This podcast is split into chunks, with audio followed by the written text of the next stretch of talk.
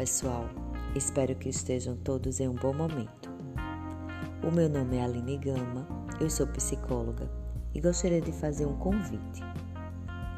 Que tal você organizar a sua rotina? Que tal você organizar suas atividades diárias de uma forma nova? Primeiro, gostaria de fazer uma pergunta para que você possa identificar que tipo de rotina você tem. Você costuma seguir uma rotina planejada ou segue vivendo de acordo com o que aparece? Se a sua rotina é planejada, como foi que você a organizou?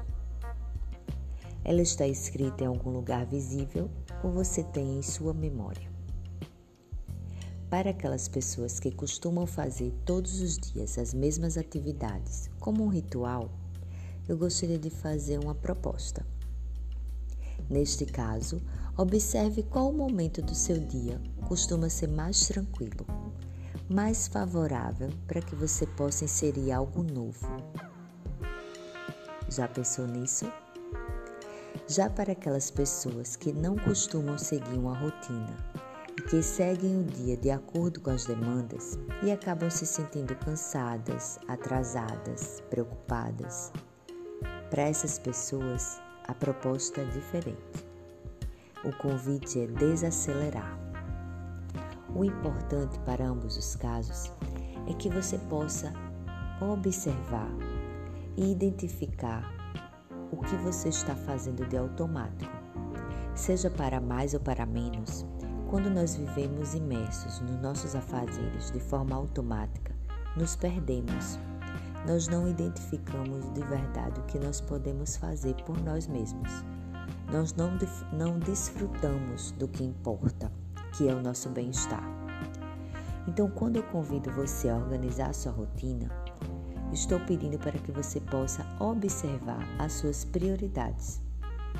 Você consegue identificar o que é prioridade na sua vida, na sua rotina? Esse é um dos pontos principais para que você possa ser assertivo nas suas escolhas e viver de forma mais livre, de forma mais produtiva. Existem atividades que a gente não tem escolha, que é o que eu chamo de responsabilidade. Tem a ver com as demandas do trabalho, né, os afazeres da casa, com os filhos, na escola. Então, são responsabilidades que a gente precisa cumprir. Mas existem as atividades que desejamos fazer e não percebemos como elas são importantes e simplesmente deixamos passar ou não vivemos de acordo com o que a gente gostaria. Então, quando a gente realmente observa o que a gente precisa e organiza a nossa rotina, a gente prioriza o que é importante. Então, se você consegue identificar o que é prioridade, se você consegue observar o que está difícil e o que está faltando ou o que pode melhorar, você vai conseguir estar mais conectado com o que realmente importa. Então a sugestão é: comece separando por turnos. O que, que você costuma fazer pela manhã?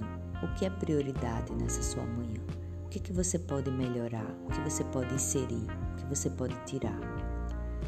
No turno da tarde, a mesma coisa. Faça essas perguntas.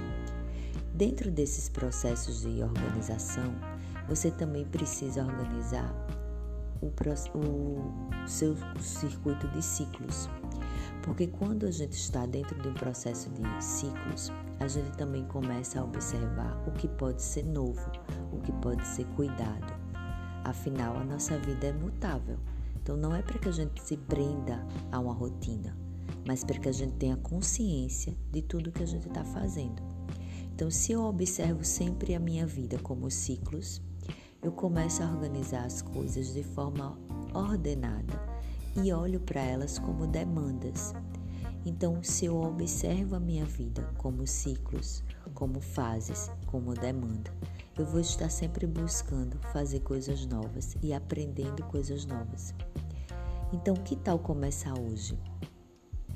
Quanto mais atento e consciente às suas atividades você estiver, mais prazeroso vai ser para que você possa pensar em novas possibilidades para que você possa desenvolver.